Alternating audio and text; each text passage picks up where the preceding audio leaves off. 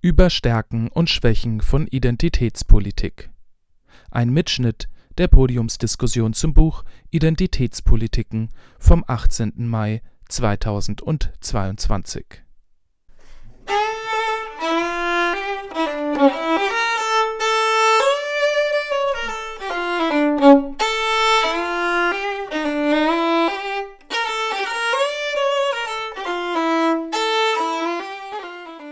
Identitätspolitik ist häufig eine Reaktion auf Diskriminierung.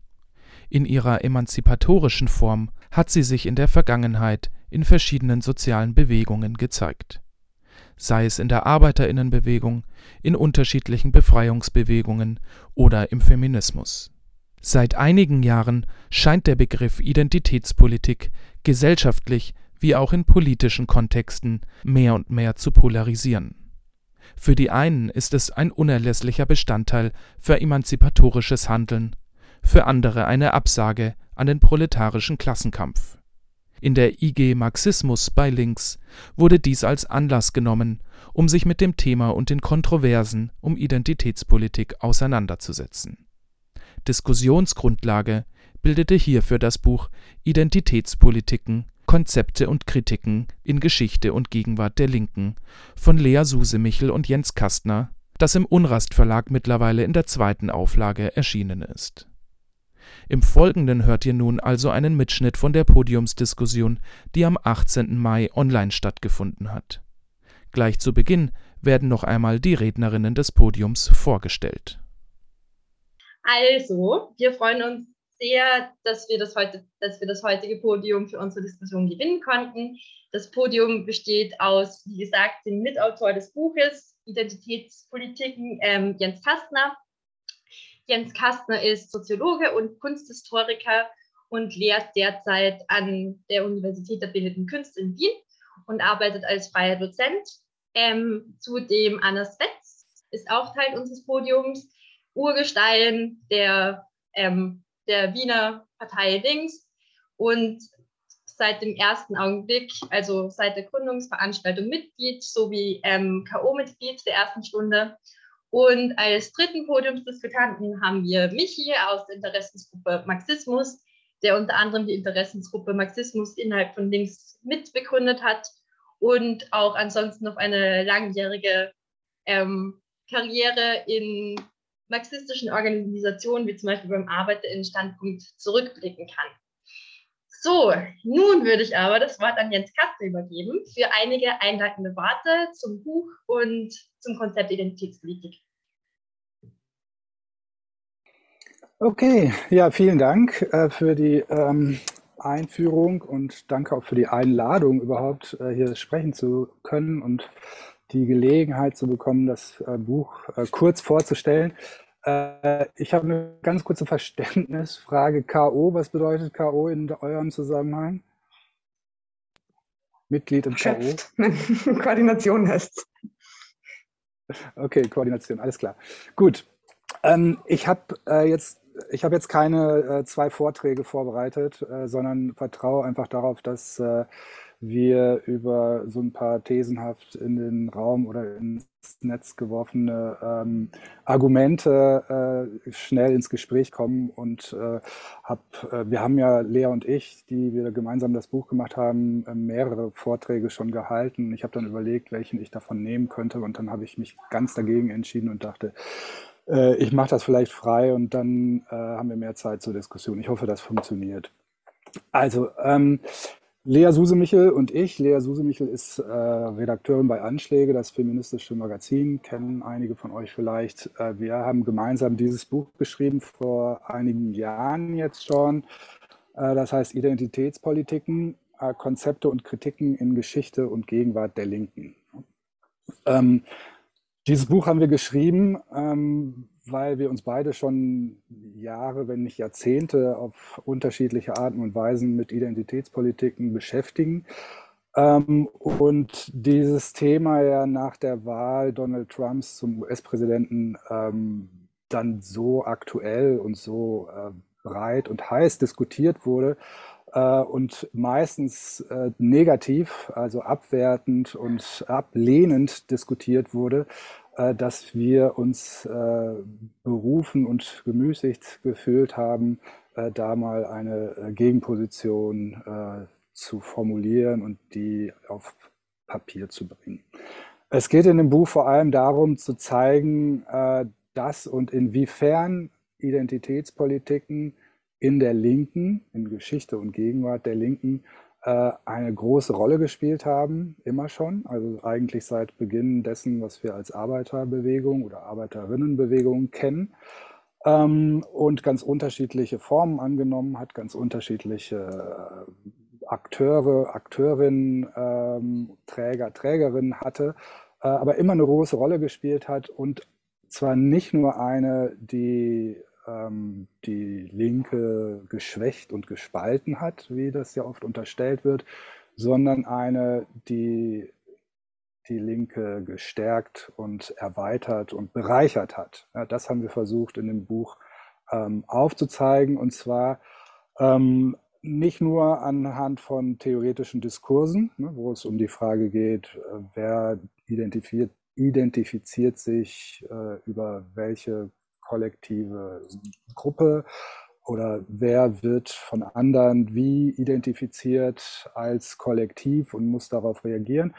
Ähm, also nicht nur in Form von Diskursen, sondern auch in Form von ähm, oder am Beispiel von historischen Kämpfen, wo die Frage kollektiver Identifizierung ähm, wichtige, eine wichtige Rolle gespielt hat. Ähm, das haben wir dann äh, eigentlich aufgeteilt in drei große Bereiche, nämlich erstens ähm, die Arbeiter-Arbeiterinnen-Bewegung, weil wir auch ausgehen davon, dass ähm, das reiße ich natürlich jetzt alles nur so an, ne? das könnten wir dann in der Diskussion vertiefen oder ihr habt es vielleicht eh gelesen, wenn das ein Lektürekurs ist.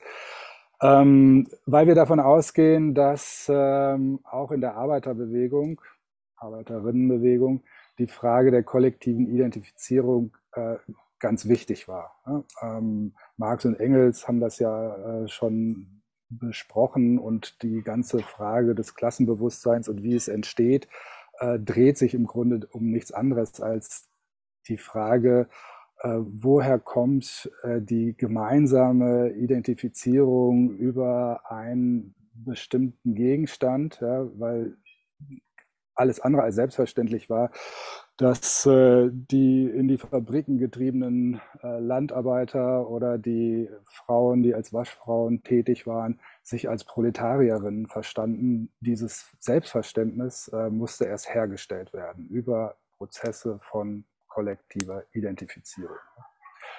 Ähm, also erstens Arbeiterbewegung, Arbeiterinnenbewegung, ähm, zweitens Frauenbewegung und feministische Bewegung. Ich meine, das ist, glaube ich, äh, kaum der Erläuterung wert.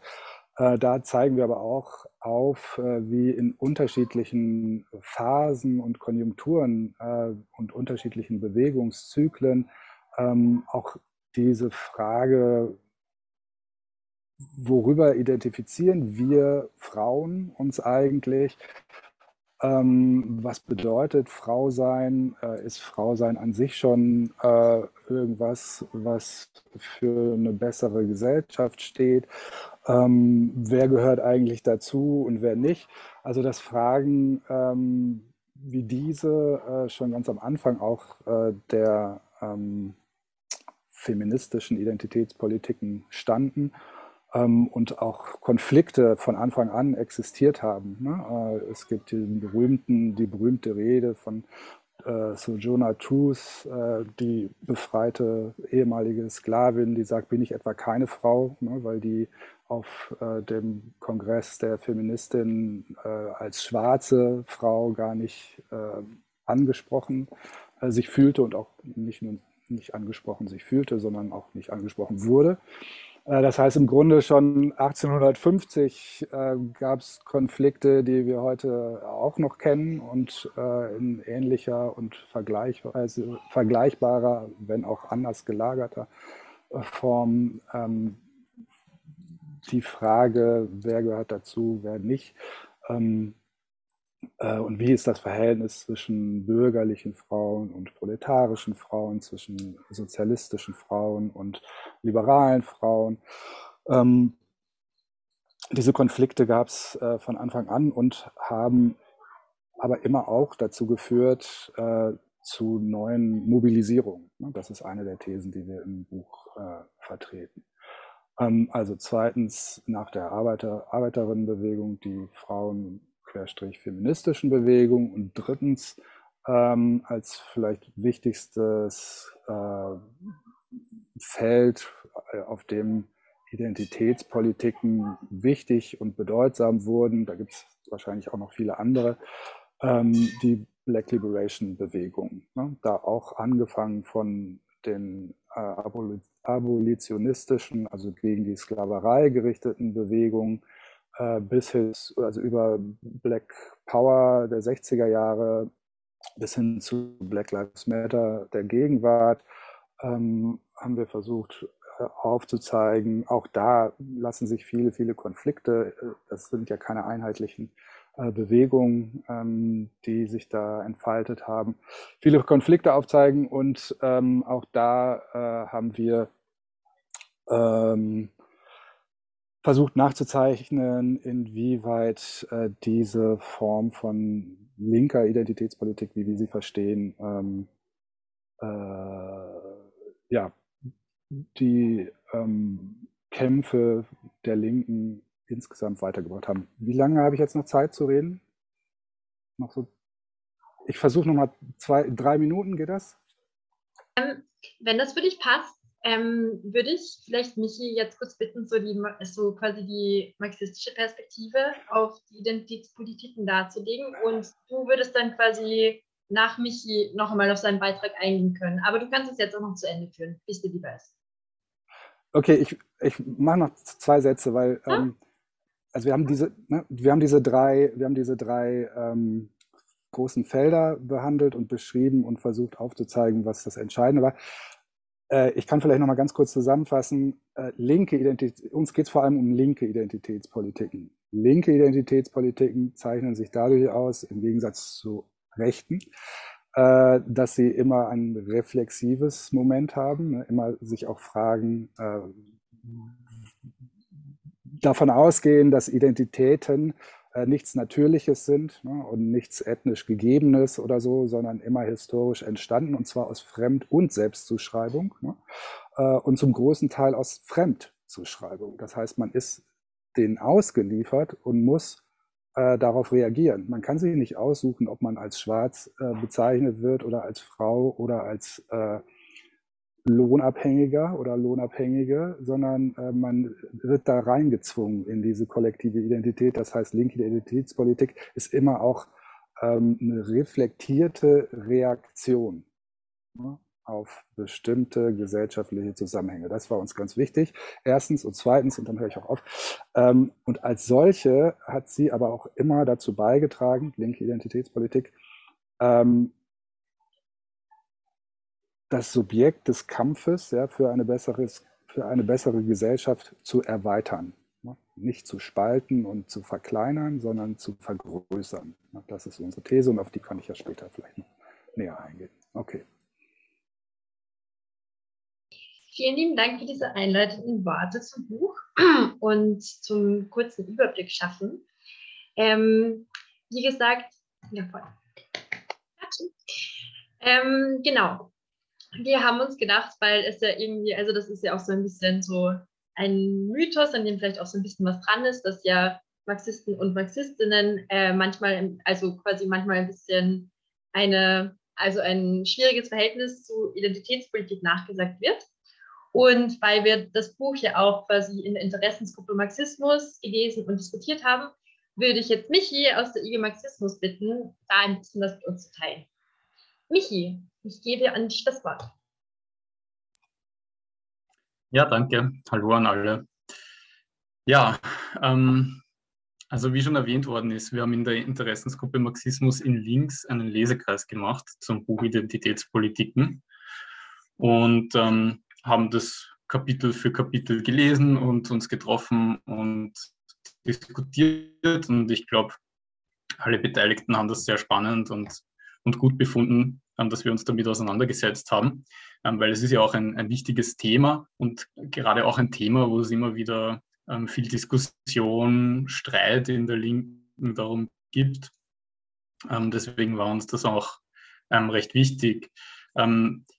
Ich finde, was sehr gut daran war, war so dieser Bogen von allgemeiner Beschäftigung, Abhandlung über die Frage, was ist eigentlich Identitätspolitik, über dann spezifische vielleicht Ausprägungen davon, also Formen von sozialer Unterdrückung wurden ähm, behandelt, wie es ähm, der Jens auch schon gesagt hat.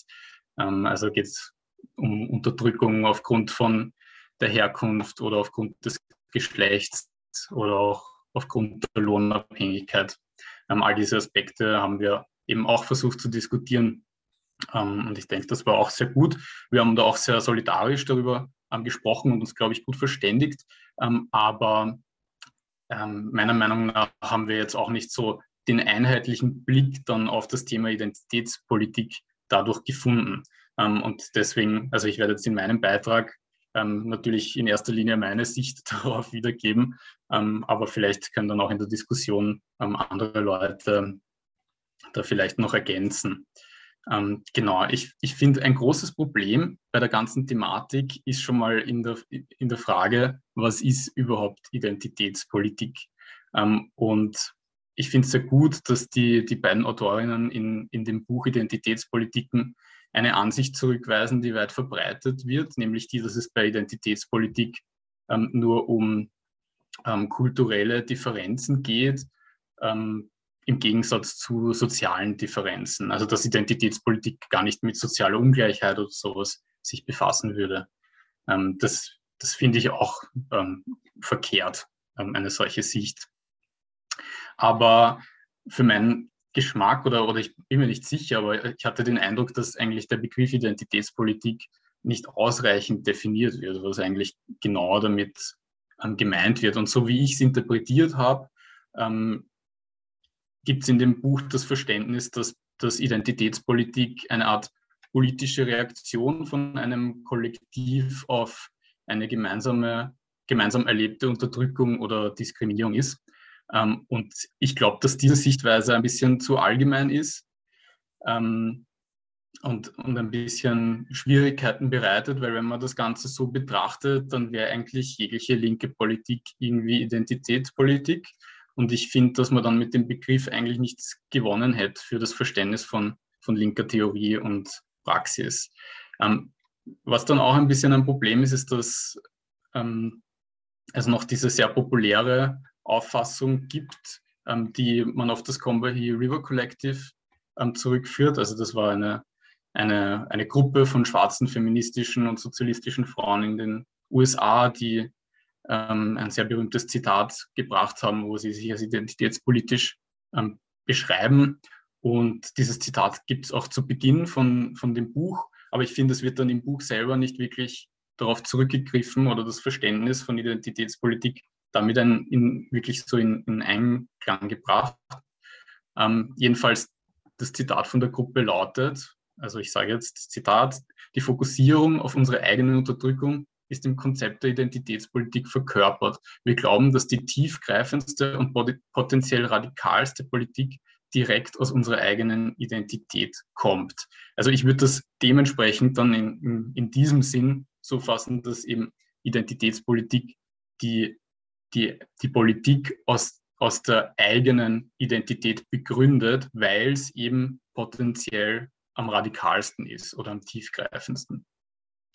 Ähm, ich finde, wenn man, wenn man sich daran hält, weil es ja auch ein sehr ähm, populäres Zitat ist, dann kann man sagen, Stärken von diesem Zugang sind sicherlich, ähm, dass da die, die Erfahrungen von sozial Unterdrückten im Vordergrund stehen und in die Politik einfließen, die Politik prägen ähm, und so weiter und so fort. Also das ist, glaube ich, ein sehr, sehr wichtiges Element, was bei linker Politik ganz einfach oft unter den Tisch fällt, dass die Betroffenen selbst eigentlich auch zu Wort kommen und handeln und so weiter und so fort.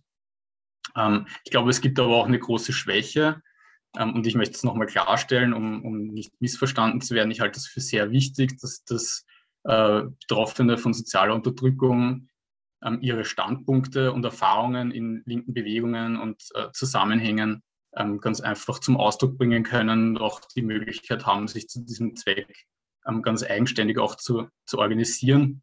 Aber ich glaube, dieser, dieser, dieser Bezug, dass äh, sozusagen die eigene Identität das potenziell radikalste ist, äh, das glaube ich ist ein, ist ein Problem oder kann ein großes Problem sein.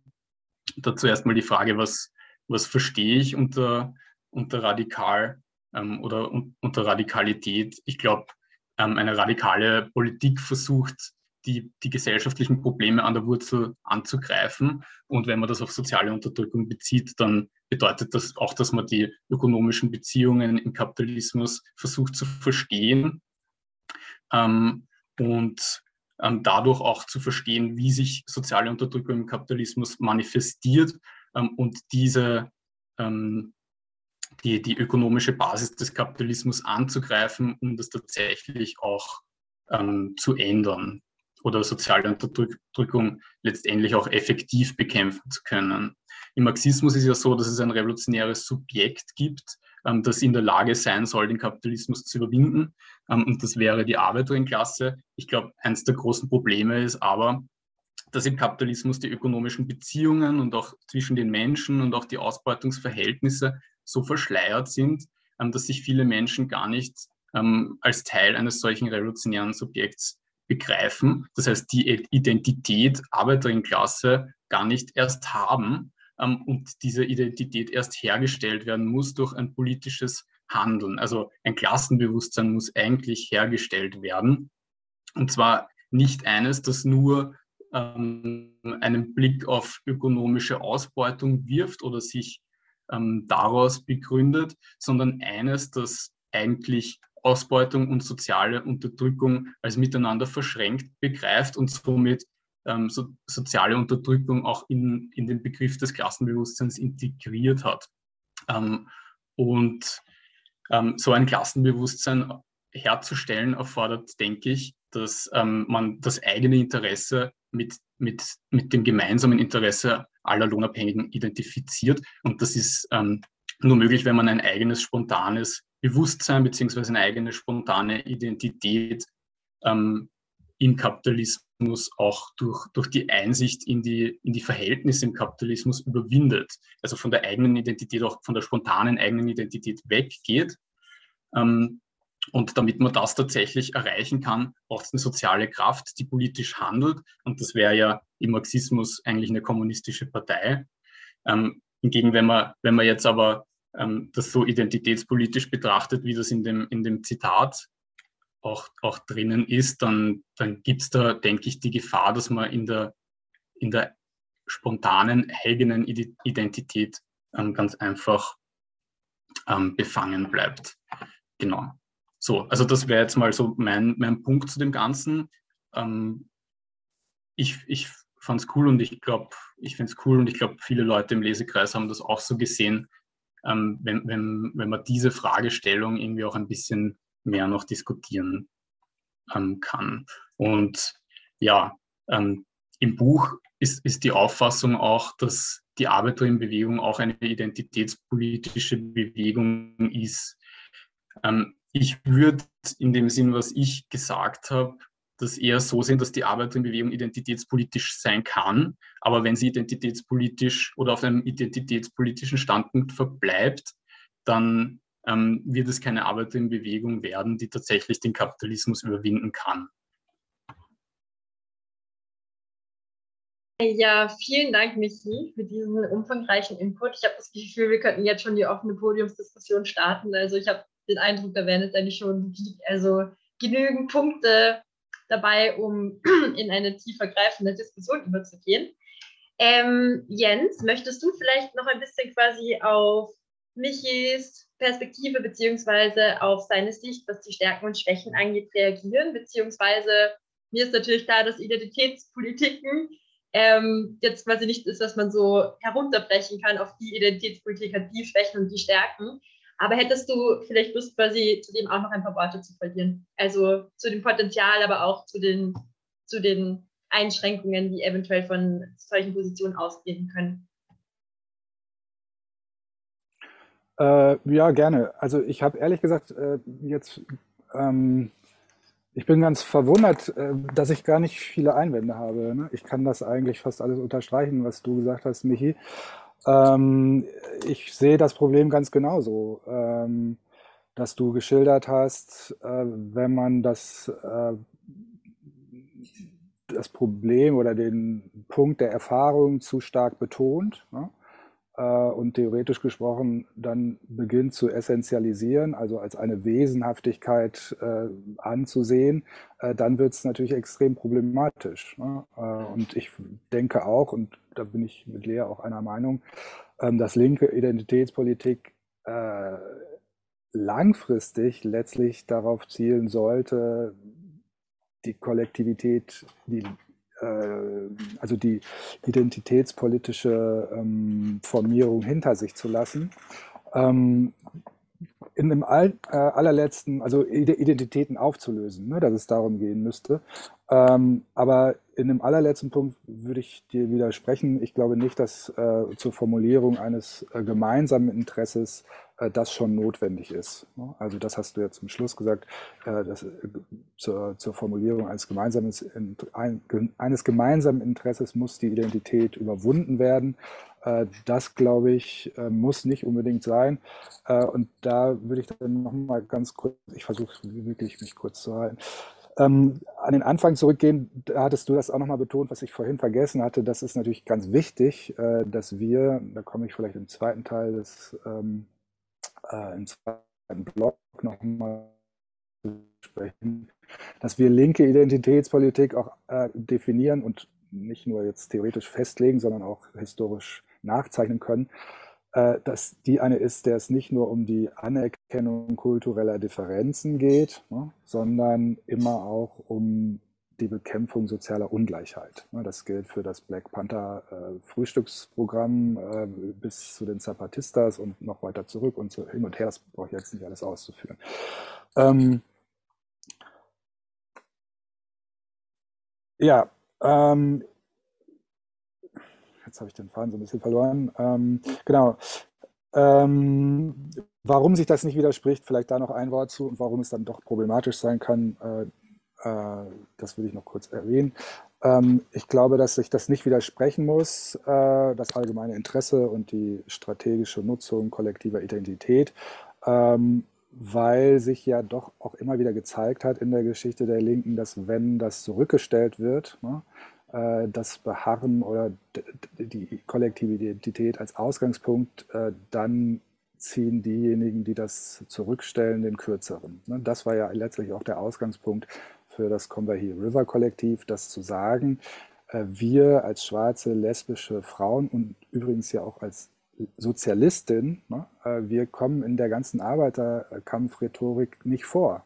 Und deshalb müssen wir, äh, also da auch letztlich ne, eine Reaktion auf eine Ausgrenzung innerhalb der Linken, deshalb müssen wir die ähm, äh, kollektive Identität betonen. Und deshalb ist die vielleicht äh, diese Erfahrung der besonderen Dimension von Ausbeutung, der besonderen äh, Diskriminierung, äh, deshalb ist diese Erfahrung äh, so wichtig für eine Radikalisierung oder eine radikale Position, die wir einnehmen müssen. Ne? Also die, die Spezifik der Unterdrückung und der Ausbeutungsform äh, um die geht es und die muss man, glaube ich, äh, betonen, solange es spezifische Unterdrückungsformen gibt. Ja, ich glaube, dass, äh, da gibt es keinen Weg dran vorbei, auch wenn man sich immer wieder klar sein muss, äh, dass das halt eine strategische Bezugnahme ist. Ne?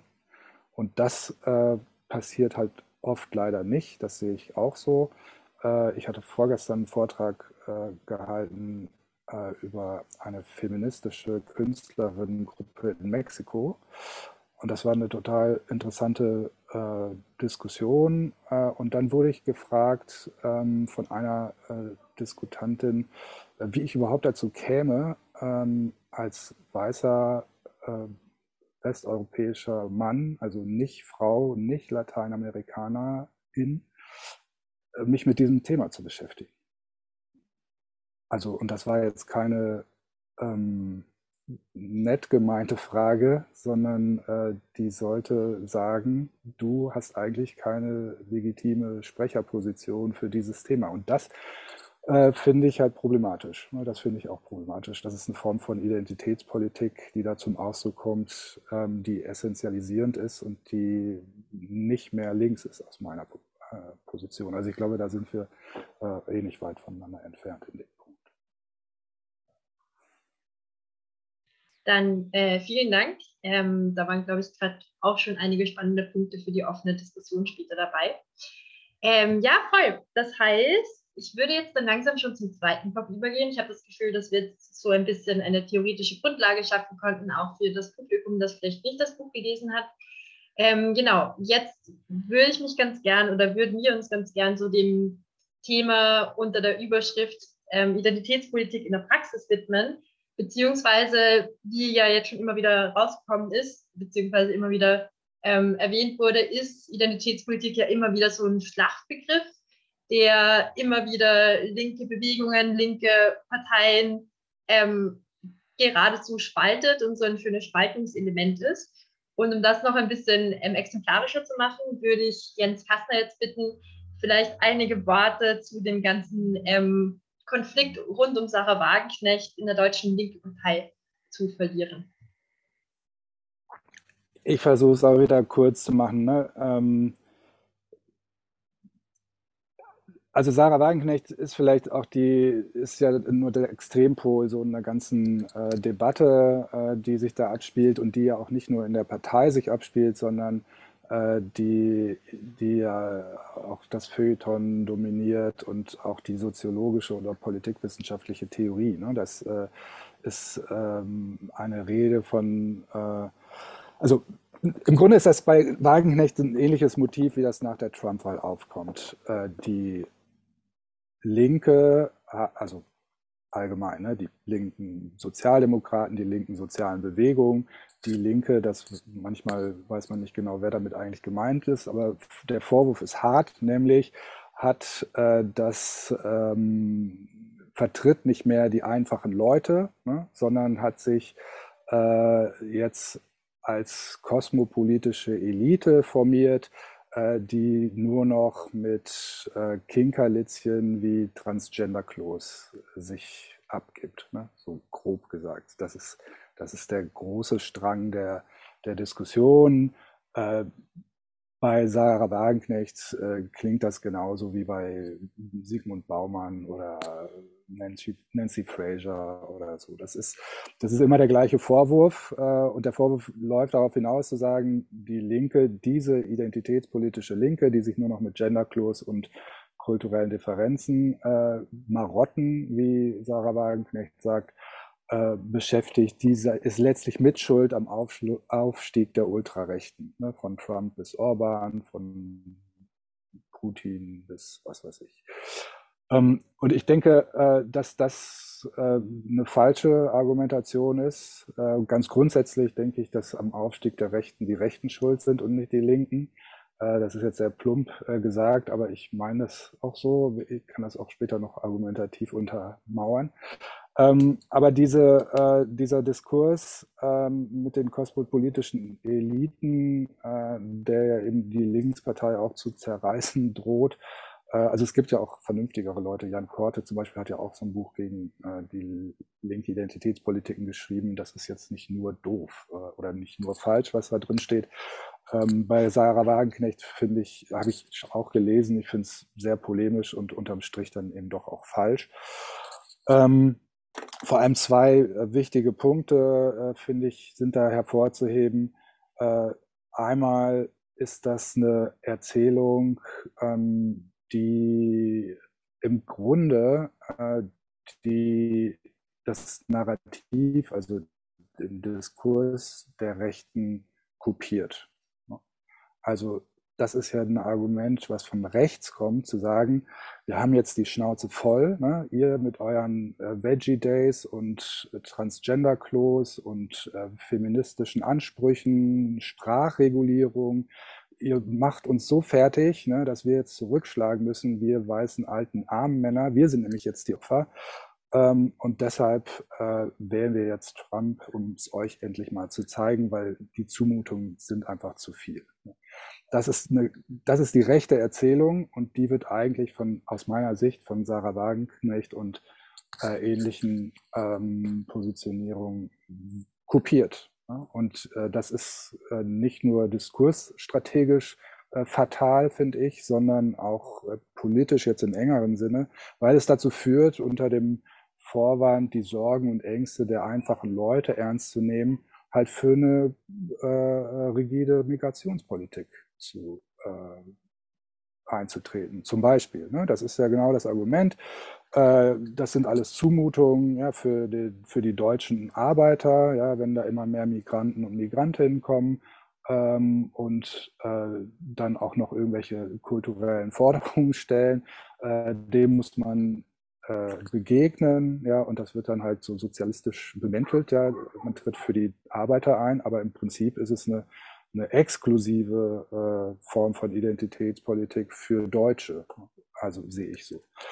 Also äh, erstes, erstes großes Problem, an dem kosmopolitische Eliten äh, machen uns mit ihrer Identitätspolitik fertig. Ähm, Argument ist, dass das rechte Narrativ übernommen wird und äh, eben nicht nur das Narrativ, sondern auch rechte Politik.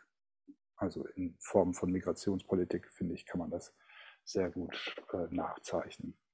Zweites Problem äh, an dieser äh, Argumentation finde ich, ähm, die anderen, wenn nicht sogar eigentlichen Motivationen und Dispositionen für Rechtswählen äh, werden ausgeblendet oder heruntergespielt. Also ähm, es ist ja in Wirklichkeit überhaupt nicht so, dass das eine Rache des äh, Rust Belt Arbeiters oder der, der, Arbeiter im 10. Bezirk äh, ist, äh, als wäre das eine Reaktion auf, auf das Gender-Klo ähm, sondern die hätten auch sonst rechts gewählt oder die wählen vielleicht auch deshalb rechts, weil sie von der Sozialdemokratie nicht mehr äh, repräsentiert werden. Dem kann ich noch was abgewinnen, ne? weil es eine Wende der Sozialdemokratie in den 90er Jahren schon gab, hin zu neoliberalen Politikformen. Ähm, und da vielleicht tatsächlich sowas wie eine Repräsentationslücke klafft, wie Cornelia Koppetsch das noch genannt hat. Ähm, und äh, das heißt, die, äh, deren Einstellungsmuster, deren äh, Rassismus, deren Antifeminismus, äh, äh, deren ähm, ja, regressive Denk- und Wahrnehmungsmuster, die werden äh, so runtergespielt, ne? als wären die nur ähm, eine plötzliche Reaktion, eine spontane Reaktion auf linken, linke Marotten.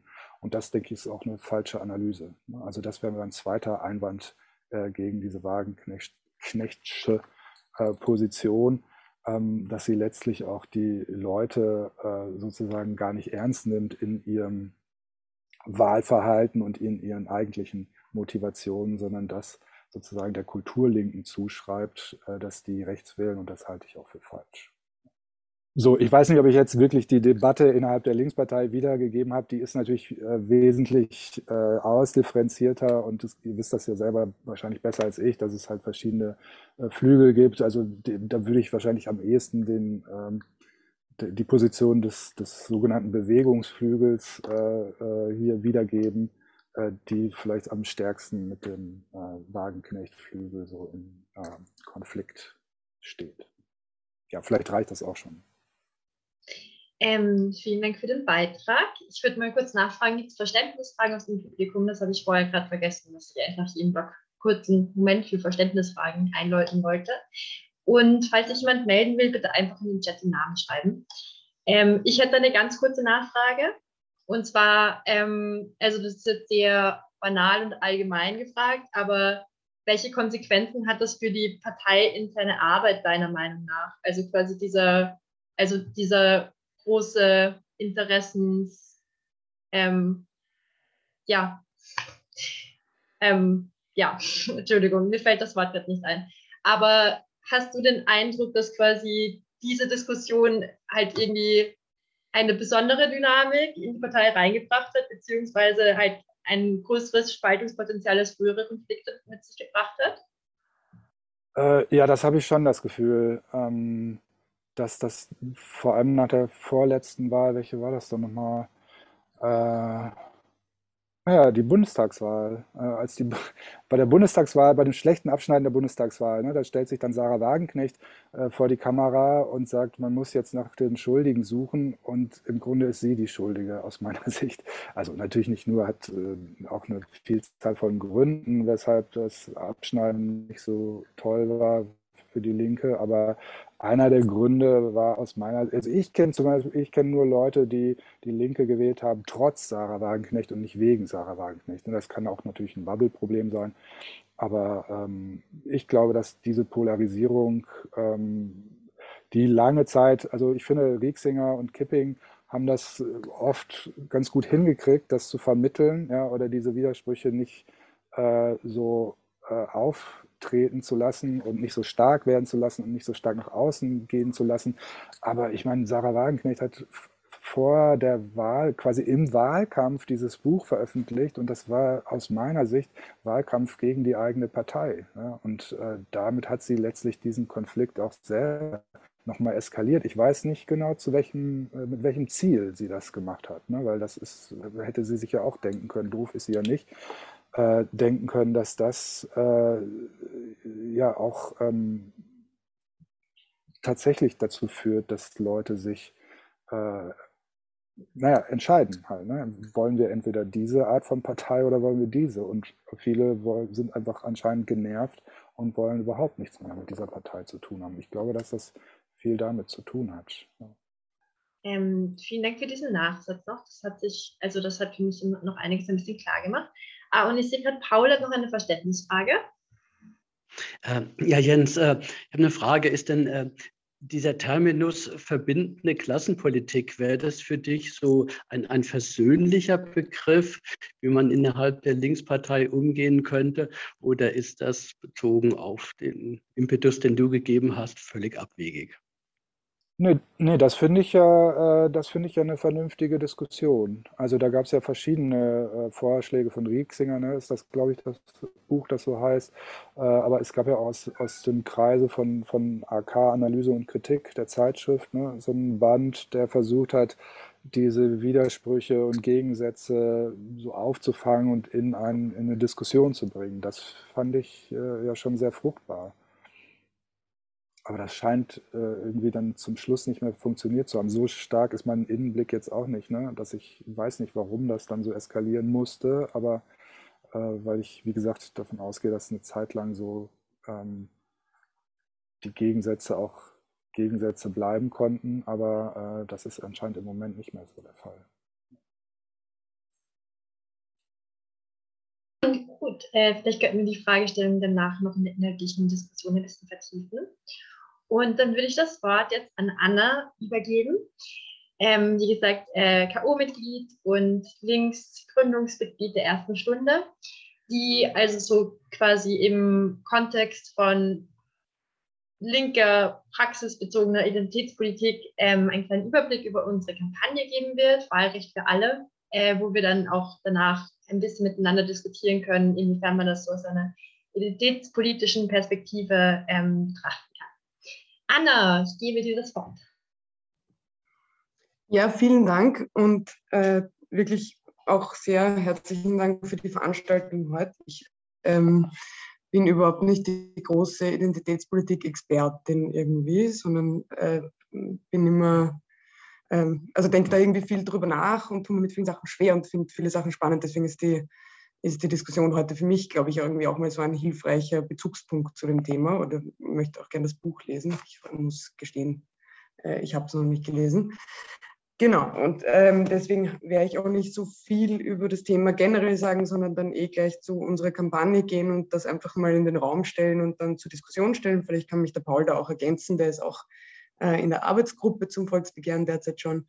Ähm, aber ich wollte trotzdem noch ganz kurz Bezug nehmen auf das, was gesagt wurde, weil es für mich sozusagen ganz wichtige Punkte waren, die ich so nicht äh, zusammenfassen hätte können, die für mich zum Beispiel, glaube ich, bisher ähm, so ein bisschen in meinem Kopf herum oder in meinem Kopf benannt waren als äh, politische Identitätspolitik. Ich glaube, Jens, du hast das irgendwie linke Identitätspolitik genannt, was ich total cool fand, weil sich für mich ein bisschen gedeckt hat mit dem, was ich sozusagen so als politischen Antirassismus oder als politische Identitätspolitik immer im Kopf hatte.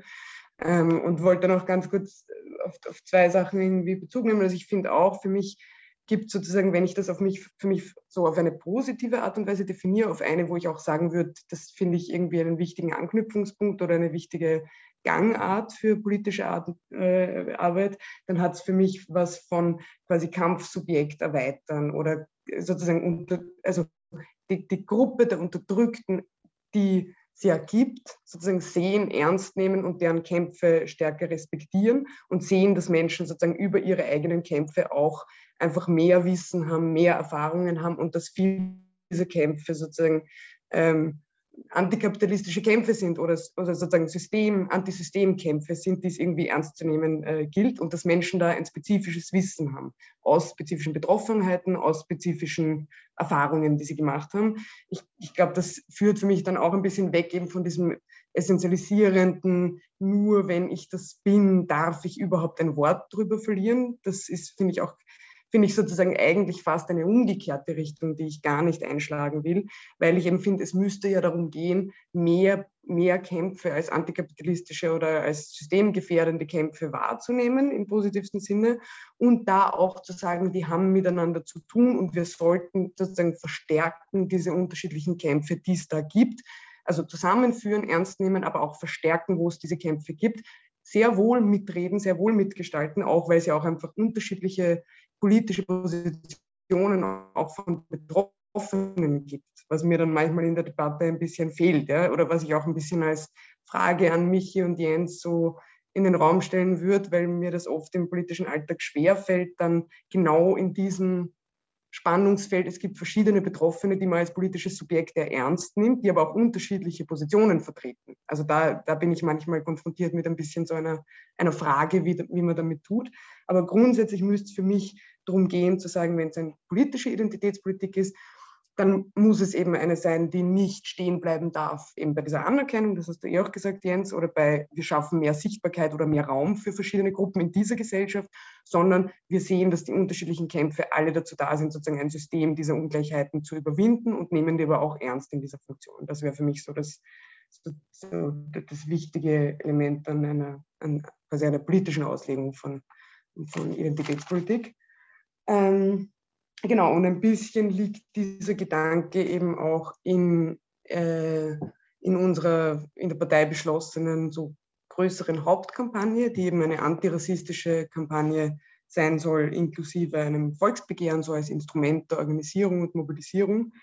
Und da waren, sind sozusagen verschiedene ähm, Argumente oder Gedanken aufeinander getroffen, warum wir uns für diese Kampagne entschieden haben drin gelegen ist, eben, wir hätten gerne einen politischen Antirassismus und keinen moralischen Antirassismus, also im Sinne von, es ist ein, ein Spaltungsthema in unserer Gesellschaft, das ist ein, eine Unterdrückungsform in unserer Gesellschaft, die ernst zu nehmen ist und der wir nicht begegnen dürfen mit, äh, jetzt denken alle mal ein bisschen besser nach, sondern die wir als politisches Kampffeld in, in diesem Ungleichheitssystem ernst nehmen müssen und äh, das sozusagen ganz viel einfach mit, einem, mit, mit dem System der Unterdrückung generell zu tun hat, ähm, wo ganz viele Kämpfe auch schon stattfinden, aber eben auch unterschiedliche und wir sehen, also was, was quasi unsere Überlegungen waren, waren, es gibt einfach antikapitalistische, antirassistische Kämpfe und genau da wollen wir reingehen und mit Menschen arbeiten, die das auch schon tun. Das hat für mich eben auch, geht in diese Richtung, linke Identitätspolitik ist dann nicht mit allen Betroffenen arbeiten und die dann nicht mehr ernst nehmen in ihren unterschiedlichen politischen Positionen, sondern mit Menschen arbeiten, die in Kämpfen stehen, ähm, die, die auch einfach unsere politischen Positionen oder wo man politische Positionen sozusagen zusammenführen kann, die es auch schon gibt. Ähm, genau, wir haben irgendwie ähm, uns gedacht, dass das ein Feld ist, wo man sehr gut Bündnisarbeit betreiben kann und wo man immer sehr gut mit Menschen arbeiten kann, ohne nur das Angebot zu machen, kommt zu uns, sondern auch sagen kann, das, was ihr schon macht, nehmen wir ernst und finden wir wichtig. Und vielleicht finden wir da politische Allianzen, wo wir auch, wo auch sozusagen eine Organisierung die Folge sein kann, aber gar nicht immer nur sein muss, sondern einfach auch eben politische Allianzen passieren können. Ähm, und was wir uns gedacht haben, es ist eine ganz andere Art zu sagen, unsere Partei ist zu weiß, weil wir möchten eben gern sozusagen die Themen, an denen Menschen arbeiten, die Kämpfe, in denen sie stehen, so ernst nehmen, dass wir dann auch das Angebot schaffen, zu uns kommen und zu uns zu kommen ähm, und, und sozusagen ähm, in Links Platz zu schaffen für diese Kämpfe oder uns mehr, uns sozusagen mehr in diese Richtung zu bewegen. Das, das war ein bisschen der Gedanke.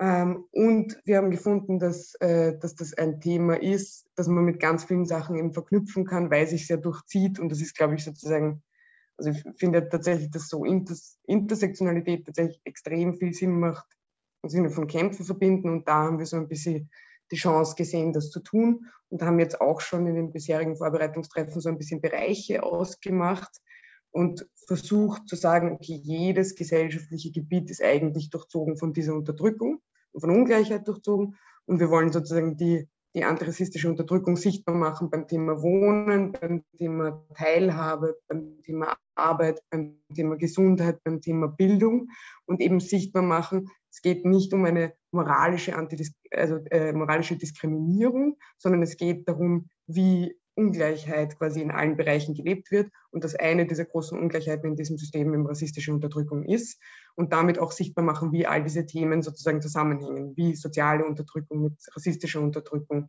Klassenunterdrückung mit, äh, mit äh, sexistischer Unterdrückung zusammenhängen. Also das, das sind sozusagen so die Gedanken, wo, glaube ich, eben äh, so in meiner Wahrnehmung genau diese Idee von, ja, Identitätspolitik, aber nicht trennend und nicht verbleibend und nicht stehenbleibend und nicht sozusagen ähm, reformistisch oder in dem System sozusagen ein bisschen, ein bisschen raumerweiternd wirken im Vordergrund steht, sondern wo eben sehr wohl sozusagen die radikalen Positionen im Vordergrund stehen, die systemkritischen Positionen im Vordergrund stehen, aber verbunden damit zu sagen, wer sind denn die Menschen, die diese Unterdrückung erleben und die aus dieser, aus dieser Erfahrung heraus auch am System sägen wollen. Vielen Dank dir, Anna, für den spannenden Beitrag. Ähm, Gibt es zu Annas Beitrag Verständnisfragen? Okay, wenn dem nicht so ist, dann könnten wir eigentlich direkt in die offene Diskussion starten. Hier würde ich noch einmal spezifisch aufrufen, dass gerne alle Personen, die zuhören und entweder ähm, Gedanken zu den Beiträgen teilen wollen oder auch Gedanken oder inhaltliche Fragen zum Thema prinzipiell an, einen, äh, an, an eine von den Diskutantinnen stellen wollen, sich gerne im Chat melden können. Ähm, ansonsten würde ich vielleicht einfach mal ins Podium fragen, ob es da vielleicht quasi Reaktionen auf die Beiträge der anderen Podiumsdiskutantinnen gab. Und ui, irgendwie steckt gerade alles. Ich hoffe, ihr hört mich noch. Ähm, hört ihr mich? Okay, sehr gut, sehr gut, sehr gut. Perfekt, ihr hört mich. Ich hätte eine ganz kurze Nachfrage zu Anna. Du hattest so ein paar ähm, Bereiche genannt, in denen ihr das umsetzen wollt. Wohnen, Bildung, Teilhabe und dann war ich nicht mehr mitgekommen. Könntest du das nochmal ergänzen? Ja, Gesundheit und Bildung waren die anderen zwei, die wir noch hatten. Gesundheit, Bildung, Demokratie, Teilhabe, Arbeit und Wohnen. Hm, danke. Deswegen, Entschuldigung, vielleicht noch, noch ein Satz dazu ähm, ich glaube, das ist voll der wichtige Punkt, an den wir ja auch irgendwie anknüpfen wollten, dass es, ähm, dass, dass es sozusagen schon einen Boden gibt derzeit, wo viel diskutiert wird über diese Frage von äh, Wahlrecht. Also ich glaube, da hat man tatsächlich auch einen Vorteil, weil das gerade einfach ein bisschen ein, ein Debattenthema ist und immer, immer klarer und immer äh, quasi krasser zum, zum Vorschein kommt, dass in Wien den Drittel nicht wählen kann, oder? Also ich habe das Gefühl, dass das schon einfach schon da ist als Diskussionsboden. Aber was wir uns schon gedacht haben, ist, dass es sozusagen äh, diese Forderung gibt, aber auch noch andere Forderungen, wenn es jetzt so in Richtung Volksbegehren gibt und dass die auch sozusagen eben nicht nur Wahlrechte für alle ist ja also ein, eine große Forderung und trotzdem aber jetzt eigentlich keine Übergangsforderung aus meiner Sicht.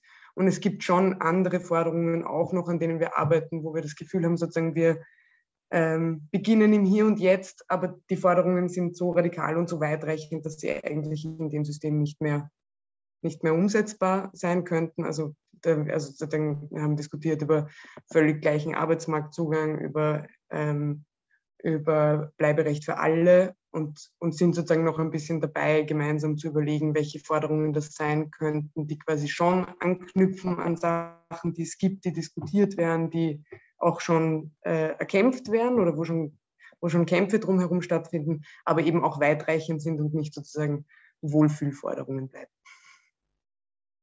Vielen Dank für die Ergänzung. Ähm, ich glaube, ich hätte dann gleich so eine, so eine, Frage ans Podium, beziehungsweise einen Gedanken, den ich gerne versuchen würde, in Worte zu fassen. Und zwar, ähm, also was ich mich halt frage, so gerade als linke Partei, die aber einfach mehr, mehrheitlich ähm, weiß ist, wie kann man quasi mit dieser Thematik umgehen von eben auf der einen Seite, dass die betroffenen, marginalisierten Personen für sich selber sprechen sollen und quasi die Möglichkeit haben sollen, ihre eigene Stimme zu erheben innerhalb von einer politischen ähm, Organisation.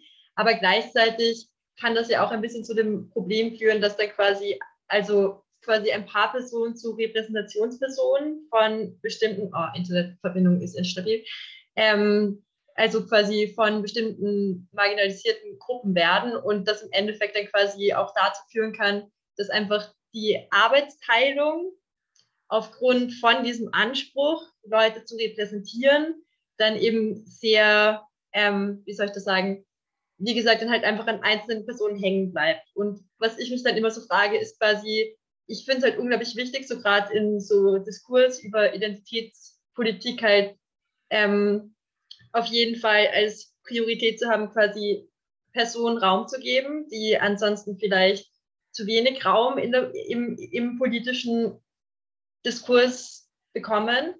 Aber gleichzeitig, wie kann man damit umgehen, wenn man diese Person dann vielleicht quasi einfach, also quasi zu viel Arbeitsaufwand zumutet, aber gleichzeitig dann nicht so in dieses Problem reinrutscht von, ich spreche jetzt für andere Personen, wenn ihr versteht, was ich meine. Okay, das war jetzt eine sehr lange Frage, beziehungsweise ein sehr langer Gedanke, aber es würde mich voll interessieren, ähm, eure Gedankenanstöße dazu zu hören, weil ich habe das Gefühl, das ist eben so ein bisschen so ein Dilemma, das in diesem Kontext oft auftaucht, wo ich nicht so ganz weiß, wie, wie ich dazu stehe, beziehungsweise wie man das sinnvoll mit umgehen kann. Also wenn jemand aus dem Podium ähm, Lust hat, zu dem Gedankenanstoß äh, etwas zu sagen, dann sehr gerne. Ansonsten auch gerne Leute aus dem Publikum und wie gesagt, äh, die Rednerinnenliste ist offen für alle Fragen und Anregungen. Also ich, ich finde, ich weiß nicht, ob ich die Frage richtig verstanden habe. Vielleicht ist sie mir auch so ein bisschen zu abstrakt. Ähm, Du meinst, wenn äh, ein erhöhter Repräsentationsanspruch für spezifisch Marginalisierte existiert, dass die dann in die Position kommen könnten, quasi zu viel arbeiten zu müssen. Habe ich das richtig verstanden? Okay. Ähm, ich, ja, ich glaube, äh, das, das ist ja ein Grundproblem von politischem Aktivismus. Ich glaube, da gibt es gar keinen. Ähm, gar kein Rezept dafür, wie man das umgehen oder ähm, minimieren könnte. Ich glaube, das geht immer nur über, über permanente Reflexion ähm, und den Versuch, die Arbeit, die sich dann angehäuft hat und an einer Person hängen bleibt, dann doch wieder zu delegieren und zu verteilen. Ich glaube, das kann man gar nicht anders angehen als so. Aber vielleicht, wenn ihr da aus der politischen Praxis, vielleicht habt ihr schon irgendwelche Verfahren entwickelt, ähm, die ich noch nicht kenne. Anna, du hast dich gemeldet. Voll, genau. Ja, äh, also ich finde es voll die spannende Frage und ich habe auch relativ, relativ konkret eine Situation in unserer Partei vor Augen, die du vielleicht eher auch ansprichst oder, oder unter anderem ansprichst oder so, nämlich die Situation quasi Quoten zu schaffen und dann ähm, und dann glaube ich, durch diese Quoten hm, durchaus zu erreichen, dass, dass Leute sozusagen ähm, sich politisch betätigen oder für Ämter kandidieren, die, wo das sozusagen nicht geklappt hätte, wenn man diese Quoten nicht so ernsthaft verfolgt hätte und sie sich auch sozusagen zum Beispiel strikt vorgenommen hätte und nicht mit, mit 17 Ausweichmöglichkeiten. Und auf der anderen Seite aber natürlich eine Situation entsteht, wo Leute dann äh, skurrilerweise zum Teil, weiß ich nicht, zwei Mandate wahrnehmen oder so oder einfach sehr, sehr viel Arbeit leisten, weil wir noch nicht in der Situation sind, zum Beispiel eine so nicht weiße Partei zu sein, dass es sich ausgeht, real, also sozusagen unseren Quoten gerecht zu werden. Und eh, also ich finde, das hat auch einfach ein bisschen eine, das hat ein bisschen einen skurrilen Effekt und ist ja auch tatsächlich ein bisschen Teil der Überlegung zum Beispiel für diese antirassistische Kampagne, weil ich glaube, in Wahrheit, das ist jetzt überhaupt nicht das Generalrezept, aber ich glaube halt in Wahrheit muss man, also langfristig und urhart daran arbeiten, eine andere Partei zu werden und das halt eher damit sozusagen sich auf diese Kampffelder zu begeben und sie verknüpfen mit denen, zu verknüpfen mit denen, die schon da sind, zu versuchen sozusagen dadurch einfach die Zusammensetzung von Organisationen oder Parteien ernsthaft zu ändern, auch attraktiver zu werden einfach für Menschen, nicht nur fünf Minuten vor der Wahl oder vor der, vor, vor der Besetzung von irgendwelchen Mandaten oder so. Und ich glaube eben, dass da ist irgendwie ein bisschen unumgänglich zu sagen, man, man quasi schließt Allianzen, man geht in Bündnisse, man beschäftigt sich mit den Themen und versucht dann halt tatsächlich einfach eine anders zusammengesetzte Organisation oder Partei zu werden. Michi? Ja, ähm, ich denke, ein grundlegendes Problem besteht schon mal darin, also politischer Aktivismus ist ja das ist ja eine, eine sehr zeitaufwendige, ressourcenaufwendige ähm, Angelegenheit. Also das spüren wir ja alle irgendwie jeden Tag. Ähm, und ich weiß nicht, wenn, wenn wir in einer Situation sind, wo wir so, so schwach sind, dass wir kaum tatsächlich einen Unterschied ähm, gesellschaftlich machen können, sich trotzdem eigentlich da, damit auseinanderzusetzen und dafür zu betätigen, das ist ja fast schon eine Art Privileg, ähm, dass man sowas machen kann oder macht. Ähm, dementsprechend ist es, denke ich, nicht verwunderlich, dass die weniger Privilegierten ähm, in unserer Gesellschaft unterrepräsentiert sind. Und ich denke, es ist, es ist sehr wichtig, mit spezifischen Aktivitäten, Kampagnen, ähm, ähm, Menschen, die von sozialer Unterdrückung betroffen sind, äh, in, in, also ganz einfach zu erreichen, zu organisieren, deren Erfahrungen ähm, zu hören, deren Probleme zu kennen ähm, und alle möglichen Maßnahmen zu ergreifen, ähm, um eine Organisierung zu erleichtern und auch eine Repräsentation zu erleichtern. Aber all diese Maßnahmen müssen tatsächlich der Realität dieser Menschen entsprechen. Und ich denke, wenn es zu Quoten kommt, ich denke, die können durchaus sinnvoll sein, ähm, aber die müssen auch die Realität der der Organisation tatsächlich auch widerspiegeln.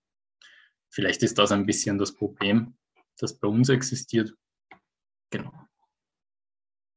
Ähm, dann würde ich mich nochmal kurz melden, auch wenn ich mich nicht auf die Rednerinnenliste geschrieben habe und verschämt.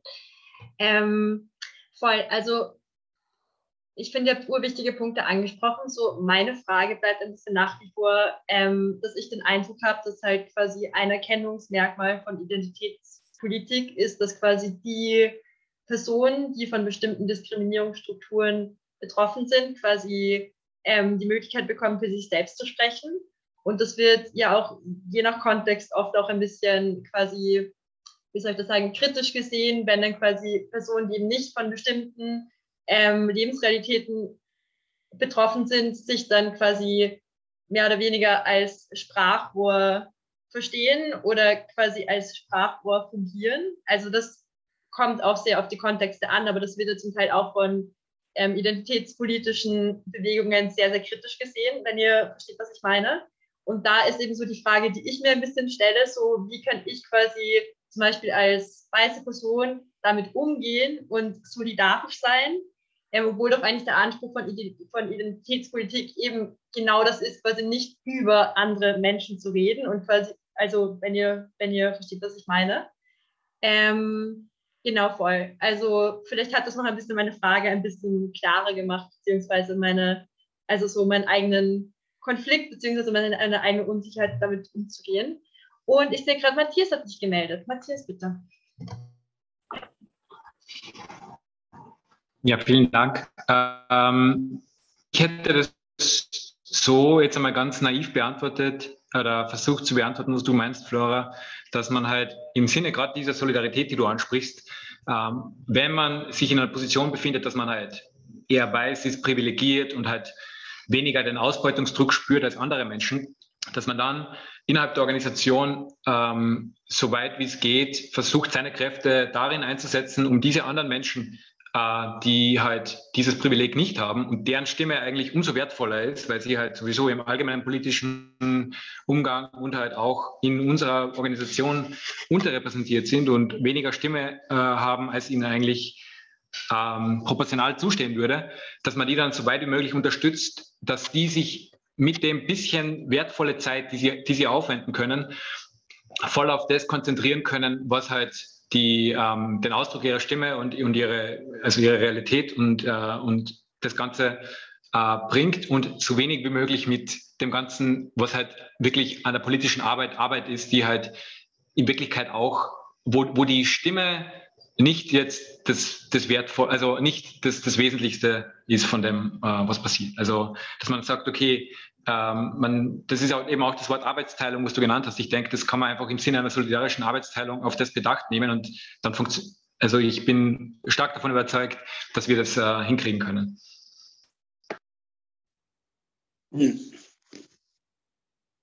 Vielen Dank, Matthias, für diese optimistische Stimme aus dem Publikum. Ähm, Paul hat sich als nächstes gemeldet. Ja, ich habe noch mal eine Frage an Jens. Jens, es war jetzt so in der BRD, dass äh, bei einer Veranstaltung von Fridays for Future, ist ja eine emanzipatorische Bewegung, eine weiße Musikerin nicht auftreten durfte, weil sie Dreadlocks hatte und das als postkoloniale Aneignung äh, angesehen worden ist. Wo siehst du denn Fallstricke jetzt in zugespitzter Identitätspolitik? Hast du da historisch Beispiele oder wie würdest du diesen aktuellen Konflikt einschätzen?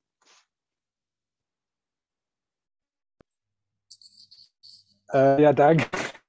danke für die Frage. Ich muss lachen, weil äh, ich, äh, ich, das war eine ganz komische Situation. Ich habe vor drei, vier Jahren mal so einen Beitrag über kulturelle Aneignung, ne, darum ging es ja da, in, in Deutschlandfunk gehabt. Und als dieses äh, Event da war mit Fridays for Future in Hannover, äh, da stand bei mir das Telefon nicht mehr still. Ihr könnt euch das gar nicht vorstellen. Das war absurd geradezu. Äh, da haben offensichtlich überall die Journalisten und Journalistinnen von der Osnabrücker Zeitung bis äh, Dreisat und äh, dem Standard äh, gegoogelt, was ist denn jetzt kulturelle Aneignung, um Gottes Willen. Äh, dann sind die alle auf meinen Artikel gekommen und äh, haben mich dann alle angerufen und haben genau diese Frage gestellt. Ähm, Ich habe dann, äh, ich habe einen Standardkommentar geschrieben, den kann ich euch auch gleich nochmal äh, posten. Ähm, und da habe ich die Position vertreten, dass die Leute sich das natürlich alle viel zu einfach machen, wenn sie sagen, die sind so bekloppt, die, äh, äh, die sich da jetzt so aufregen. Ne? Und äh, Dreadlocks nur für Schwarze ist natürlich auch eine sehr problematische Publi äh, Position. Ähm, und die finde ich auch problematisch, äh, ähnlich problematisch, wie ich das äh, eben schon mit dem Beispiel habe zum Ausdruck bringen wollen, dass ich eben nicht davon ausgehe, dass man Lateinamerikanerin und Frau oder äh, so sein muss, um über äh, ein feministisches Kunstkollektiv äh, zu arbeiten oder darüber was zu sagen äh, aus Lateinamerika. Ähm, also das finde ich eine essentialistische Form von Identitätspolitik und die finde ich falsch. Ähm, aber äh, die, äh, diese, dieser große Florian Klenk äh, postet dann äh, Voko Haram ne? Angesichts dieses Falles. Das finde ich unglaublich, weil ich meine, das, also wegen Vogue, ne? Die, die Leute werden ja dann auch als Vogue bezeichnet, also die besonders aufmerksam für solche kulturellen Differenzen sind. Äh, und dann werden die gleichgesetzt mit äh, so einer islamistischen Terrorgruppe, ne, weil sie anderen angeblich vorschreiben, was sie tun und was sie lassen sollen. Und ich meine, erstmal finde ich, müsste man da, bei dem, um bei dem Beispiel zu bleiben, jetzt den Ball mal flach halten und sagen, es gibt tausend Festivals, bei denen Gruppen ein- und ausgeladen werden aus allen möglichen Gründen, die kein Mensch interessiert. Und so ist es, finde ich, auch völlig legitim für Fridays for Future eine Band wieder auszuladen, wenn ihr irgendwas an der nicht passt. Ne?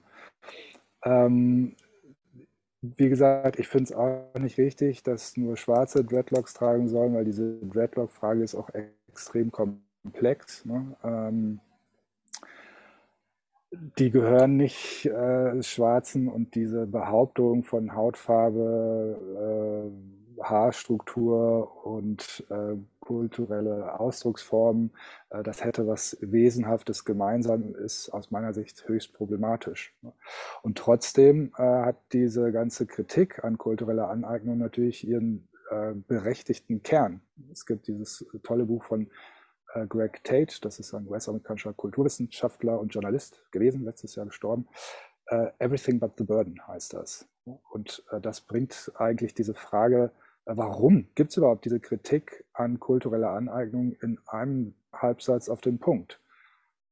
Weiße haben in der Geschichte ähm, seit dem Kolonialismus immer kulturelle Ausdrucksformen, Produkte, Rituale, ähm, Errungenschaften in jeder Hinsicht aufgegriffen und daraus Profit gezogen, ähm, ohne denjenigen, die sie eigentlich entwickelt haben, irgendwas davon abzugeben und ohne ähm, auch nur einen Ansatz von Leid äh, erlebt zu haben, äh, die zu vielen dieser Ausdrucksformen geführt hat. Und deshalb ist es problematisch und deshalb sollte man da sehr, sehr, sehr, sehr vorsichtig sein, was man aufgreift und was nicht und zu welchem Zweck und äh, welchen Profit man daraus zieht. Ja, das finde ich schon äh, und das muss man in der Debatte halt auch wieder betonen. Wie gesagt, auch wenn ich es äh, falsch finde oder eben problematisch, äh, das so zu essentialisieren. Ähm, ja, weil, wie gesagt, äh, es gibt auch in Indien Leute, die Dreadlocks tragen und außerdem sind die Dreadlocks werden immer mit Rastas aus Jamaika identifiziert, aber die haben die ja auch wieder aus Indien importiert und äh, außerdem ist das eine christliche, extrem sexistische Sekte, die muss man jetzt auch nicht irgendwie fördern. Und, also es ist halt kompliziert, ne? aber äh, wie gesagt, ich finde, die beiden Punkte sind äh, hervorzuheben. Einerseits gegen die Essentialisierung und andererseits ist es sich aber auch nicht so einfach zu machen und die Geschichte des Aufgreifens und äh, äh Profitmachens äh, mit den Errungenschaften anderer äh, reflektieren. Vielen Dank, Jens, und auch vielen Dank, Paul, für die Frage. Ähm, als nächstes hat sich Flora gemeldet. Bin die zweite Flora. Ähm, ich finde es gerade spannend, dass dieses Thema ähm, in dieser Diskussion Platz findet, weil ich auch ganz viel mit, darüber mit Leuten geredet habe und ähm, mit einer Freundin geredet habe, die in der Fridays for Future Bewegung sehr aktiv ist. Und ein Fun Fact, diese Absage gegenüber dieser Sängerin wurde von einer einzigen Person verfasst, ohne der Absprache mit den anderen. Also ich weiß nicht, ob die Sache weniger schlimm macht, aber ein Fun Fact dazu. Und sonst, ähm, ja, gerade voll, voll spannend. Ich bin gerade gespannt, was noch kommt irgendwie. Ich halte mich so jetzt mal erst erstmal zurück. Ja, ähm, danke schön dafür. Ich habe jetzt kurz die, die Rolle der Moderation übernommen. Ähm, ja, gibt es noch Beiträge? Will noch gerne jemand etwas sagen, dann bitte nochmal in den Chat melden. Alex, bitte. Ähm, ich hoffe, man kann mich hören. Äh, ich hatte eine, eine kurze Frage, die sich sehr, sehr auf den Anfang zurückbezieht, auf eure Einleitungen. Ähm, und ich habe auch, also ich auch in diesem Lesekreis teilgenommen und auch das Buch gelesen und ich hätte ein bisschen den Begriff Identitätspolitik so verstanden, ähm, dass ihr verwendet quasi eine Politik für eine Gruppe, wo die Gruppe dadurch auch zum Subjekt werden kann, unter Umständen. Also den zweiten Teil ist, glaube ich, nicht unbedingt notwendig, aber ähm, auf jeden Fall nicht dieses, was quasi im, beim Conway River Collective Zitat im Vordergrund steht, dass quasi das eigentlich die Politik selbst daraus gemacht wird, sondern dass es mehr um eine Gruppenvermittlung gibt. Und was ich mich dann beim Lesen gefragt habe, gibt es überhaupt eine Politik, die nicht identitätspolitisch ist? Weil ähm, ihr sagt ja, Trump ist auch Identitätspolitik halt für weiße äh, christliche Evangelikale in den USA, meistens Männer. Ähm, und die Frage ist dann, ja, ein bisschen, wo du das verorten würdest in diesem Kontext, einem quasi engeren Begriff, wo man sagt, quasi Identitätspolitik ist, wenn aus meiner Identität wirklich meine Politik heraus spontan, unmittelbar heraus geformt wird, oder ob es, das ist ja dann meistens sehr, sehr eng gefasst, also ähm, oh, und vielleicht Fußballfans sehr ausgeprägt oder so, aber keine Ahnung. Ähm, aber ja, genau, ein bisschen so zu dem Spannungsfeld oder ist alle Politik dann irgendwie Identitätspolitik? Ja, danke auch für die Frage. Das äh, ist natürlich auch schwierig. Also ich glaube, ähm, man, es ist sinnvoll, äh,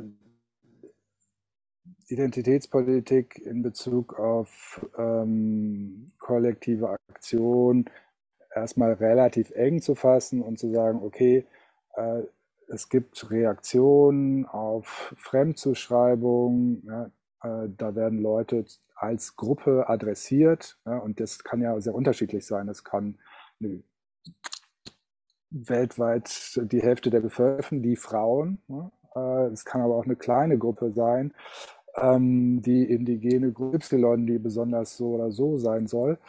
Ähm, also Leute werden als Gruppe äh, adressiert äh, und denen wird was zugeschrieben durch diese Adressierung. Die erfahren dadurch Leid und darauf reagieren die. Und das würde ich vor allem als Identitätspolitik bezeichnen, beschreiben ähm, und dann ähm, ja, kann man das in, in, verschiedenen Facetten und Varianten und Konjunkturen in der Geschichte der Linken nachzeichnen. Gleichzeitig denke ich aber äh, tatsächlich, dass jede Form von Politik auch identitätspolitische oder identitätsbezogene äh, Aspekte hat. Also ich würde nicht sagen, jede Politik ist Identitätspolitik. Damit verwischt man dann, dann ist alles alles und nichts nichts. Aber äh, jede Politik ähm, weist immer auch äh, identitätsrelevante Aspekte auf. Das würde ich schon sagen. Äh, allein dadurch, dass man sagt, äh, wir, die Umweltbewegung, äh, dann benutzt man ja schon ein, eine Kollektivform. Ne? Wir, dann heißt das, wir sind wir und andere sind nicht wir. Damit betreibt man immer auch schon eine Form von Identitätspolitik.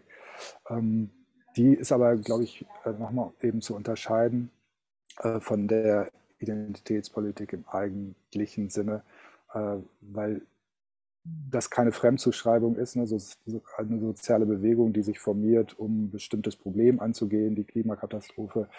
Äh, die, das ist eine andere Form von identitätspolitischer ähm, Formierung als jetzt die Identitätspolitik im engeren Sinne, ne, wo das eine Reaktion auf eine bestimmte spezifische Diskriminierung und Ausbeutungsform ist. So würde ich es unterscheiden. Ähm, vielen Dank nochmal für diese Ausdifferenzierung. Anna hat sich nochmal gemeldet. Genau, das war jetzt im Vergleich ein, ein gar nicht besonders relevanter Punkt. Es ging nochmal kurz um diese Dreadlock-Debatte. Ich habe mir nur, also ich habe da irgendwie im Zuge dessen dann auch viel drüber nachgedacht und was bei mir schon ein bisschen geblieben ist, ist, dass man bei bestimmten Themen als Linke, finde ich, sich so quasi vor sich hertreiben lässt oder so oder so in die Defensive gerät. Das, das ist ein bisschen mein, mein Eindruck bei manchen Debattenfeldern. Also dass man quasi dort, wo natürlich quasi Rechte oder so, so wie die Jens gesagt hat, halt irgendwie der Klenk oder so oder halt irgendwie Liberale versuchen, quasi linke Kämpfe ins Lächerliche zu ziehen und dafür halt sozusagen so, so Stilblüten irgendwie auswählen und dann groß machen. Ja. Ähm, ent, also erstens entkontextualisiert finde ich ein bisschen, aber auch gar nicht nur das, weil ich finde, es gibt auch einfach Dinge, die ich auch, wahrscheinlich bin ich auch nicht die beste Person, um zu sagen, aber es gibt Dinge, die ich tatsächlich ähm, nicht gut begründbar finde und wo ich auch das Gefühl habe, sozusagen, das entwickelt eine Intensität, die nicht mehr in eine besonders gute Richtung äh, lenkt. Also ich finde, es hat total wenig damit zu tun, zu sagen, äh, es gibt Unterdrückungen und die muss man ernst nehmen und diese Erfahrungen sozusagen sind nicht ein Spaß sie. Das, und wir kennen das eh alle oder so. Und trotzdem sozusagen, wenn man es auf eine bestimmte Spitze treibt, finde ich, wird es zu einem, äh, Dinge dürfen sich nicht mehr vermischen. Das ist zum Beispiel nicht das, was ich mir als Linke vorstelle. Tatsächlich, ich möchte keine hermetischen Kulturen. Ich Ich glaube, das waren sie nie, das sind sie nie. Und trotzdem gibt es halt Symbole. Und das wissen wir ja auch alle. Also sozusagen, wir wissen ja auch irgendwie alle, dass es was macht mit Menschen, wenn man bestimmte Symbole verwendet und dass das politisch auch ein bisschen was aussagt. Und wenn ich mir äh, einen Punkt auf die Stirn pick und so tue, als hätte ich sozusagen die Erfahrung von äh, indischen Frauen gemacht, irgendwie, dann, dann weiß man, dass man was Bestimmtes sozusagen mit diesem Symbol ausdrückt. Und trotzdem, glaube ich, sind so ganz kleine Elemente, die dann von den Rechten oder von den Liberalen so rausgepickt werden und eben so als Stilblüten für so eine, so eine Lächerlichkeit oder Überzogenheit von Sachen dargestellt werden, wo ich mich immer ein bisschen frage, das war eigentlich mein Anfangspunkt, ob wir das als Linke so notwendig haben, uns so davon äh, vor uns hertreiben lassen zu müssen oder ob wir nicht sozusagen stärker offensiv selbst sagen sollten oder dafür kämpfen sollten, dass wir auch bestimmen, was diese Kämpfe sind und nicht sozusagen uns von, also dauernd sozusagen verteidigen für so die ins Lächerlich gerückte Darstellung von, von Liberalen, die uns ja auch gern lächerlich sehen wollen. So. Das finde ich ein super, Entschuldigung, darf ich? Äh, das finde ich ein super Punkt, Anna. Äh, sehe ich ganz genauso. Ich, ich äh, bin da aber total pessimistisch, weil ich äh, letztlich ist ja unser Buch auch so ein Aus, Auswuchs genau dieser Haltung, ne, dass man denkt, man muss das jetzt kurz mal eben richtig stellen und dann merkt man aber, äh, das gehört überhaupt nicht auf. Ja, und man ist immer dabei, und ich nehme das genauso wahr, äh, diese Absurditäten dann irgendwie in den Kontext zu rücken und zu sagen, ja, aber das ist halt Teil dieser ganzen Geschichte, bla bla bla bla, und reagiert eigentlich immer nur darauf, was, äh, ja, und, und kommt überhaupt nicht mehr dazu, vielleicht nicht, nicht überhaupt nicht mehr, aber man wird doch äh, zum Teil stark abgehalten davon, äh, Dinge zu adressieren oder so, die vielleicht doch noch ein bisschen wichtiger sind als das Tragen von Dreadlocks. Das stimmt schon. Sehe ich auch so. Aber ich glaube, ich, ich glaube, da gibt's, äh, es gibt keine Möglichkeit, keine andere Möglichkeit, als doch da immer wieder drauf zu reagieren. Und, und ich meine, vielleicht ist, vielleicht muss man es auch positiv sehen. Äh, also ich meine, es gab ja dieses Interesse äh, jetzt mit den Dreadlocks und das wäre, glaube ich, vor 10, 15 Jahren wäre das auch nochmal anders gewesen. Da hätte sich da kein Mensch für interessiert und jetzt gibt es halt dieses Interesse und das ist vielleicht, muss man es auch positiv sehen. Ne? Dass, die machen sich zwar lustig darüber ähm, und, und äh, zerfleischen sich im Feuilleton über die woke Linke und so. Ähm, aber vielleicht äh, ist es ja tatsächlich so, dass es auch die Lebenssituation von Leuten, die von Rassismus betroffen sind, dadurch ein bisschen ähm, besser macht, dass die Leute ein bisschen aufmerksamer sind, wenn sie auch nur gezwungen sind oder das Gefühl haben, sie stehen jetzt total unter Druck von uns äh, woken Linken, die sie an jeder Straßenecke mit Tugendterror behelligen. Ähm, wenn das äh, den von Rassismus Betroffenen hilft, ist das ja vielleicht ein guter Effekt. Vielleicht muss man es so sehen. Dem würde ich voll zustimmen.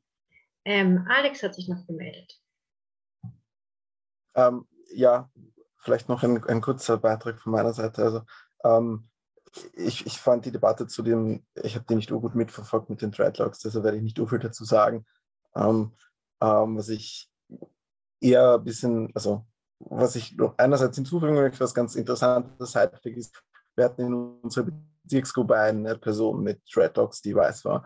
Und die Person hat sich dann aus eigenständigen Gründen, ich glaube, vor dieser Sache, die es noch da in, in Deutschland gab, äh, auch damit halt an Leute aus der Gruppe gewandt, um sich halt damit auch so auseinanderzusetzen, so mal zu diskutieren. Und mittlerweile hat sie keine Dreadlocks mehr. Ich weiß nicht, ob es aus einer Auseinandersetzung mit der Frage zu tun äh, kommt oder nicht, aber für mich ist das ein bisschen so, dass, wo ich es festmache, ob es cool ist oder nicht, wenn du so möchtest. Also ob sich die Leute quasi darüber im Klaren sind, was das für andere Leute bedeutet, sowas auch tragen zu können und was es für eine Diskriminierung auch erfährt.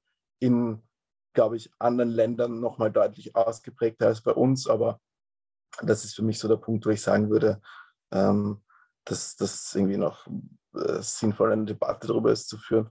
Ähm, worauf ich noch ein bisschen hinaus wollte, ist, glaube ich, auch einfach, also ich finde diese Dichotomie, die oft gemacht wird zwischen, es gibt quasi Identitätspolitik oder Klassenpolitik, ist eine falsche Dichotomie, die sowohl von, also von, von, von bürgerlichen Liberalen gemacht wird, genauso wie von ähm, quasi, ich würde es jetzt mal Proletfetisch, auch wenn man wirklich äh, Sarah Wagenknecht alles andere als Arbeit in den Klassennähe vorwerfen kann, ähm, da ist. Und ich glaube, dass das keine sinnvolle Dichotomie ist, weil ich glaube, die Frage sollte halt sein, inwiefern man sich halt mit allem, keine Ahnung, was hat Marx gesagt, allen Verhältnissen, wo der Mensch ein geknechtetes Wesen ist, auseinandersetzen möchte, ähm, spielt das halt alles eine Rolle. Ich glaube aber, was wichtig ist, ist auch, und ich bin auch, quasi würde mich auch Marxist sehen und alles, was ich glaube ich halt auch ein wichtiger Punkt ist, dass eigentlich da, wo meiner Meinung nach, und da würde mich auch andere Meinungen dazu, Anna kennt sich da glaube ich auch nicht so schlecht aus, Jens bei Guess auch, ich weiß nicht, wie gut du, ähm, ist so ein bisschen das eigentlich da, wo in der Arbeitsbewegung Identitätspolitik in den Vordergrund gestellt wurde, quasi der Arbeiter als der Stahlarbeiter mit seinem Hammer und äh, quasi der Bezug auf eine, einen quasi verkürzten Klassenbegriff, nur um quasi eine Pseudo-Identität zu schaffen, eigentlich oft eine, also eigentlich eine falsche Richtung in, der, in den Marxismus äh, und in der Arbeiterbewegung ausgedrückt hat und inwiefern es dann nicht eigentlich auch sinnvoll ist, eine Auseinandersetzung darüber zu führen. Ich führe sie halt in erster Linie lieber dort, wo, ähm, also als weißer Mann, äh, halt im, im, Marxismus, in der Arbeitsbewegung und so weiter. Und ich glaube halt, dass ich da auch ein bisschen einen anderen Player habe als andere Leute. Aber ich glaube schon, dass es eine, eine wichtige Debatte ist, auch inwiefern eine Identitätspolitik, wenn sie eben getrennt ist von dem, was eigentlich die Gesellschaft ist und so weiter, halt auch ähm, schlechte Konsequenzen haben kann. Also jetzt in Bezug auf die Arbeiterinnenbewegung meine ich jetzt. Danke, Alex, für den Beitrag. Ähm, möchte vielleicht noch jemand darauf reagieren? Weil andernfalls, es ist schon fünf nach acht und wir haben so, Anna, bitte.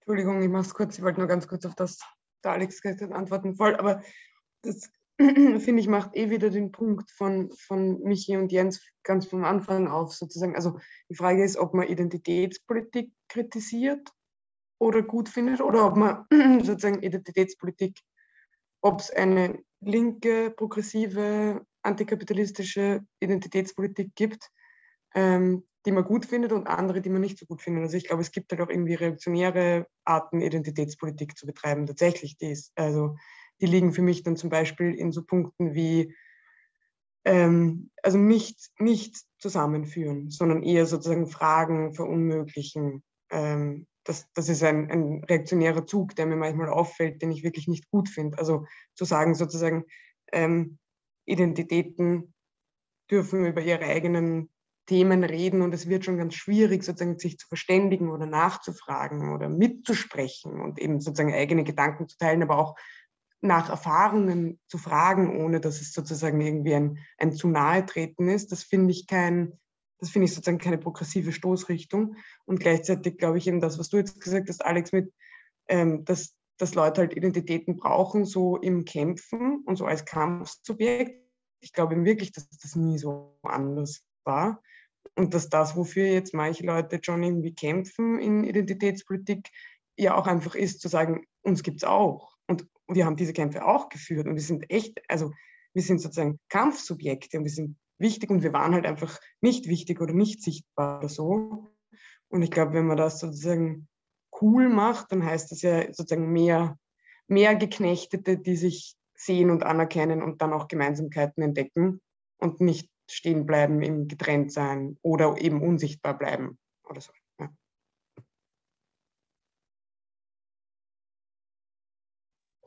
Danke, Anna. Ähm, wie gesagt, die Zeit ist jetzt schon ein bisschen fortgeschritten. Es ist schon fast 10 nach 8 und wir haben die Podiumsdiskussion auch für circa 90 Minuten anberaumt.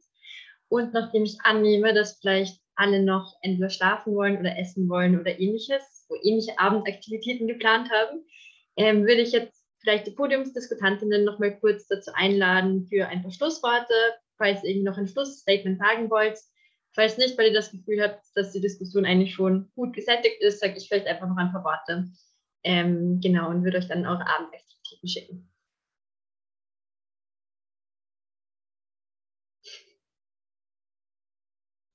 Ich bin gut. Okay, passt.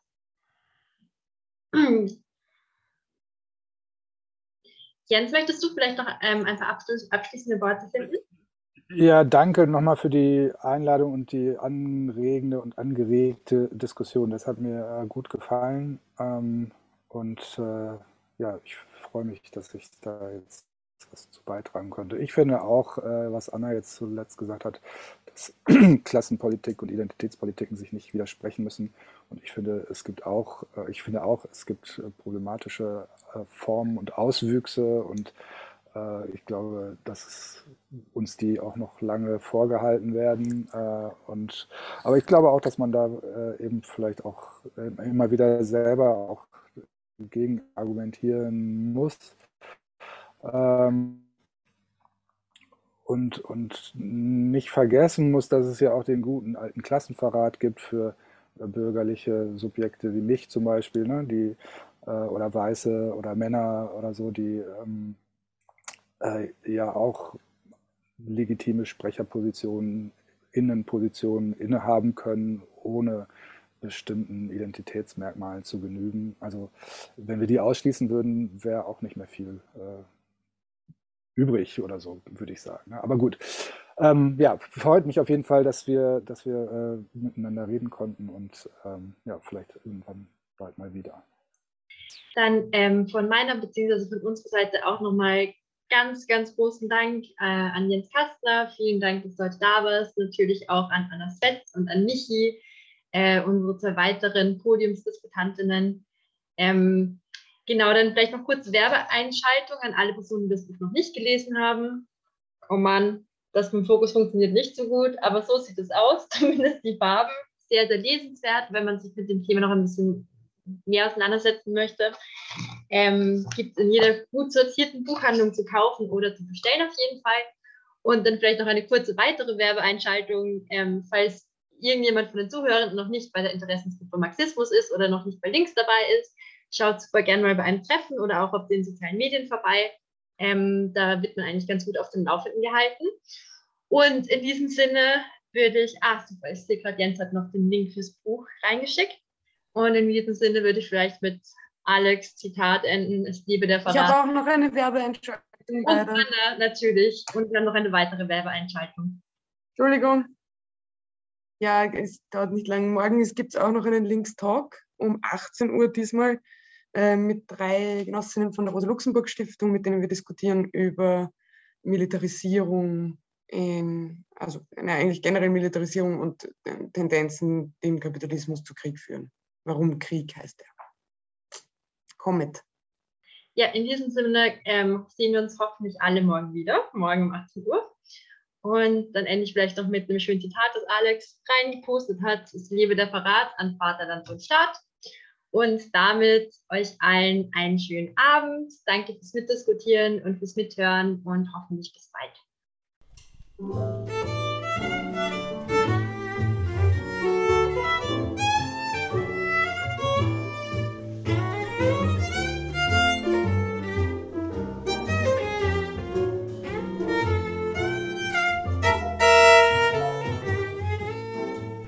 Der Mosaikblog sowie dieser Podcast entstehen eigentlich hauptsächlich aus unentgeltlicher Arbeit.